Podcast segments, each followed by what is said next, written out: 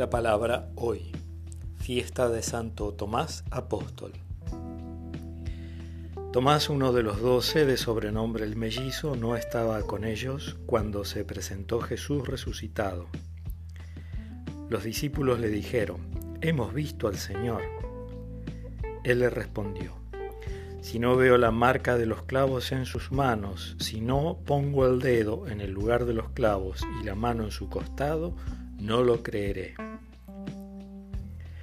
Ocho días más tarde estaban de nuevo los discípulos reunidos en la casa y estaba con ellos Tomás. Entonces apareció Jesús estando cerradas las puertas. Se puso en medio de ellos y les dijo, La paz esté con ustedes. Luego dijo a Tomás, Trae aquí tu dedo, aquí están mis manos. Acerca tu mano, métela en mi costado.